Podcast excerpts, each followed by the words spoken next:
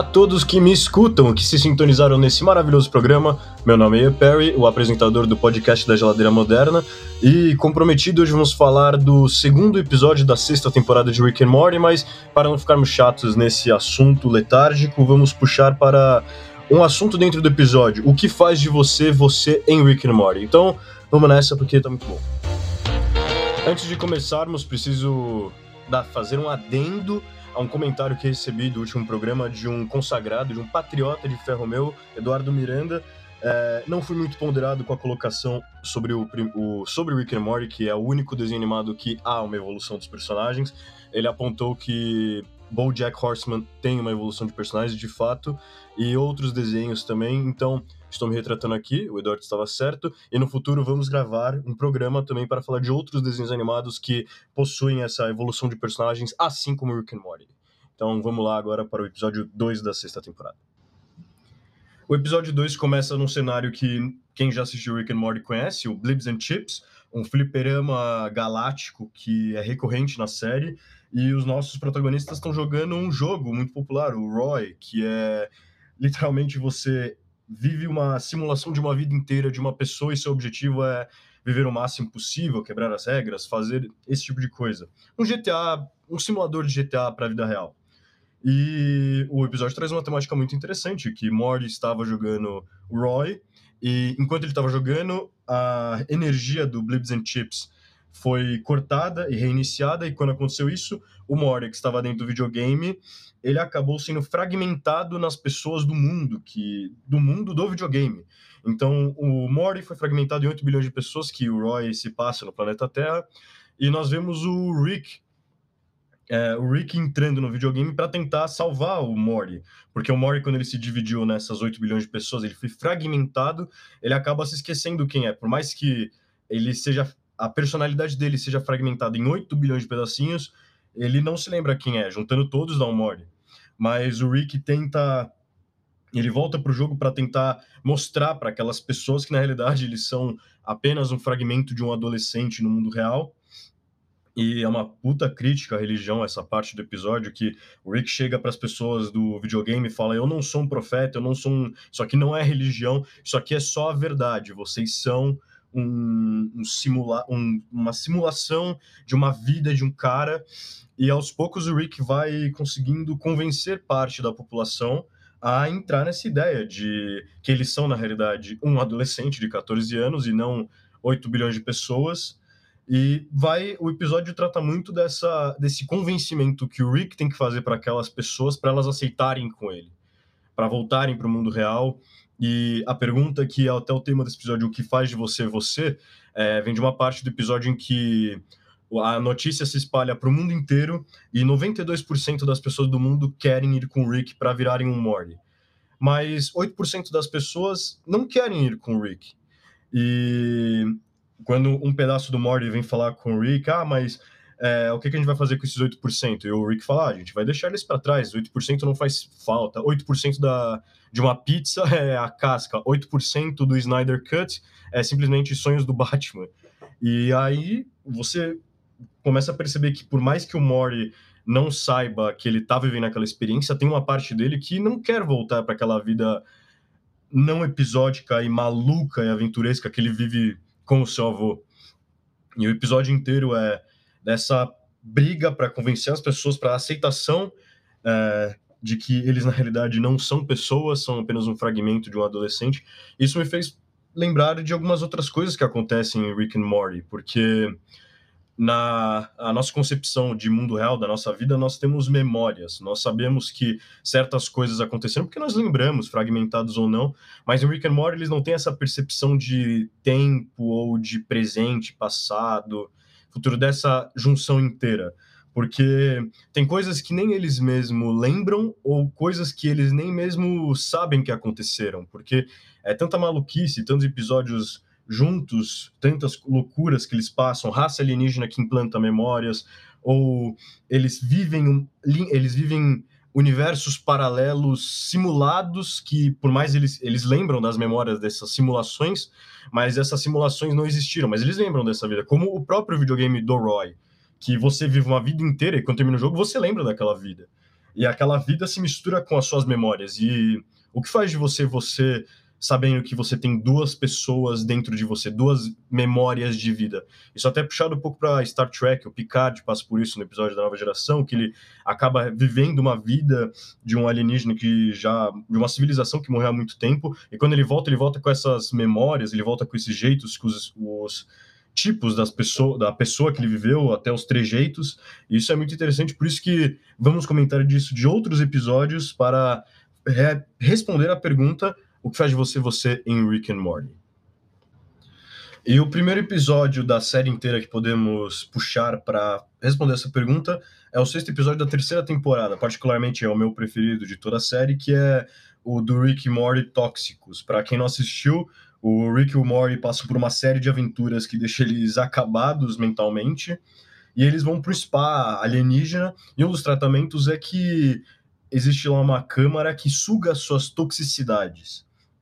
E eles estão lá no spa, de repente a máquina começa a funcionar e de repente parece o Rick e o Morty verdes, parecendo duas melecas. Eles estão numa lama, no inferno verde. E aí os dois ficam se olhando, e aí eles não sabem o que aconteceu, por que, que eles estão ali. E aí eles percebem que, na realidade, eles são aquilo que foi removido dos dois. É muito foda, o Rick até fala isso pro Morty. E durante o episódio você vê que o Rick e o Morty, que fizeram que estão livres das toxicidades, que fizeram aquele spa, eles são pessoas muito diferentes do que eram apresentados. O Morty é muito é, não empático, o Rick é muito tranquilo, ele não precisa se provar para as pessoas. E durante o processo do episódio, o Rick tóxico e o Morty tóxico conseguem sair do tanque de toxicidades que eles estão e vir para o mundo real para bater de frente com o nosso Rick e o nosso Morty. E quando chega no final, chega uma coisa muito interessante que o Rick percebe que, por mais que seja bom você viver sem suas toxicidades, elas fazem parte de nós, o que, o que nós somos, o que eles são. E não tem como você dar um conceito de toxicidade para geral. Cada um tem o seu conceito do que é bom ou ruim.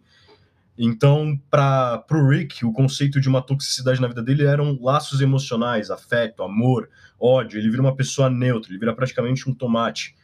E o Mori, ele perde esse sentimento de afeto, de querer, de insegurança dele. Ele vira uma pessoa extremamente confiante, ele vira o psicopata americano do Christian Bale.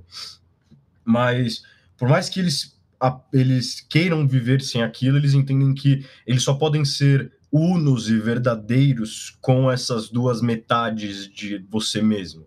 Eles entendem que eles só podem ser Rick and Morty, essa pessoa de essas pessoas de fato, com esse lado deles. E todo mundo tem um lado tóxico, um lado ruim, um lado que não gosta, e a gente tem que aprender a conviver com eles, ou diminuir, ou dar o jeito.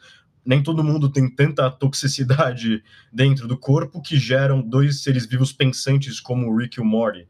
Mas é um jeito que você pode traduzir isso para o nosso mundo de todas as partes boas e ruins que uma pessoa tem, e aquilo faz a gente a gente.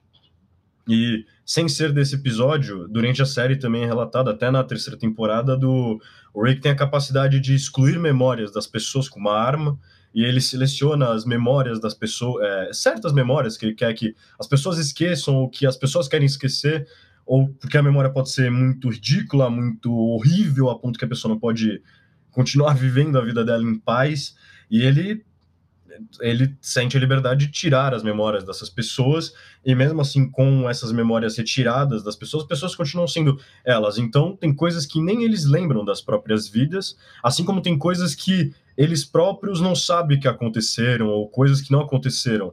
Como na segunda temporada, que eles encontram uma raça de alienígenas que, para conseguir viver no ambiente, eles infectam a mente do hospedeiro, dos hospedeiros, implantam memórias agradáveis e até que no final do episódio que eles concordam que se uma pessoa só tem, se você só tem memórias agradáveis de uma pessoa, provavelmente essa pessoa não é real, porque todas as pessoas são boas ou ruins. Mas eles continuam com essas memórias implantadas e durante a loucura do episódio, o, o Jerry, que é o, o pai do Mord, ele acaba tendo uma memória implantada que ele tem um relacionamento homossexual com um cara e que ele é apaixonado por ele, não mais pela esposa, que ele nunca foi casado com a esposa, mas no final essas memórias continuam e eles aceitam a vida deles de novo. E também tem as memórias que nunca aconteceram com eles. No oitavo episódio da quarta temporada, A Banheira de Ácido, the, the asset, não vou falar em inglês porque foda-se, mas eles vivem experiência, o Mori vive experiências simuladas, ele acaba criando universos alternativos por escolhas que ele quer fazer no seu dia a dia. E no final ele acaba percebendo que todas aquelas realidades que ele criou sem saber tiveram pessoas mortas, pessoas feridas, tragédias, coisas horríveis que o Rick decide juntar tudo no nosso Mori. Então, o nosso Mori acaba absorvendo a experiência de vida de 200 bilhões de realidades de Moris e ele acaba sendo aquela pessoa. Ele, por mais que ele absorva todo esse conhecimento, todas essas experiências de vida, ele continua sendo ele. E é muito interessante de ver como, mesmo desta forma, eles continuam sendo Rick e o Morty, por mais que seja um traço muito ínfimo que conecta ao primeiro episódio da série, eles ainda são a mesma pessoa. E eles têm que ter essas coisas dentro deles para eles se fazerem unos de uma vez só. E para encerrar esse assunto sobre o que faz de você você e sobre o segundo episódio, não vou dar mais spoilers, a, apesar do, de muitos spoilers já dados da sexta temporada, mas no final do episódio o Rick acaba criando um afeto por uma, um fragmento do Mori dentro do videogame e ele acaba percebendo que esse fragmento se tornou uma pessoa de verdade. Ele teve uma evolução dentro daquele mundo simulado. E no final, quando ele, ele o objetivo dele, o episódio inteiro é pegar todas as pessoas que existem na Terra e sair da fronteira do jogo no espaço. E quando ele realiza essa façanha, ele acaba deixando para trás uma esse fragmento do Morty, que dessa pessoa que evoluiu dentro do videogame. E até ficou uma dúvida muito interessante e dá uma melancolia. Talvez a pessoa queira. queria ter ficado dentro do videogame para ser uma pessoa de verdade, para existir e não ser apenas um fragmento de uma pessoa, ou o próprio Rick não consegue admitir que ele se ele criou um laço com uma parte do Mori, porque como já falamos antes, o o Rick enxerga os sentimentos dele, até pela sua família, como uma toxicidade, algo ruim, algo que tem que ser descartável. E no final, essa, esse fragmento do Mori acaba ficando dentro do videogame, talvez por vergonha do Rick de ter aberto o seu coração para para aquele pedacinho minúsculo do seu neto, ou talvez só para a pessoa, aquele fragmento ter uma vida completa e não ser parte de um garoto de 14 anos que vai para escola, se masturba e vive loucuras. E com isso chegamos ao final desse bloco sobre o que faz de você você em Rick and Morty. E vamos para o final desse programa. Obrigado a todos que se sintonizaram nesse maravilhoso programa. Como dito no primeiro episódio, o da semana passada, vamos tentar fazer um programa um programa por semana sobre o episódio da semana The Rick and Morty, mas não quer dizer que não possam vir outros assuntos. Semana que vem vamos falar de Bond, o filme incrível da Ana de Armas, da vida da Marilyn Monroe, que vai ser em Netflix, filme de três horas, mas estão falando que está excelente, vamos ver porque parece ser um filme excepcional. É, obrigado novamente para todos que escutaram até aqui. Qualquer crítica, sugestão, reclamação ou sugestão, mandar na DM do Instagram arroba a geladeira moderna. Ligue, escute e caia fora. Até mais.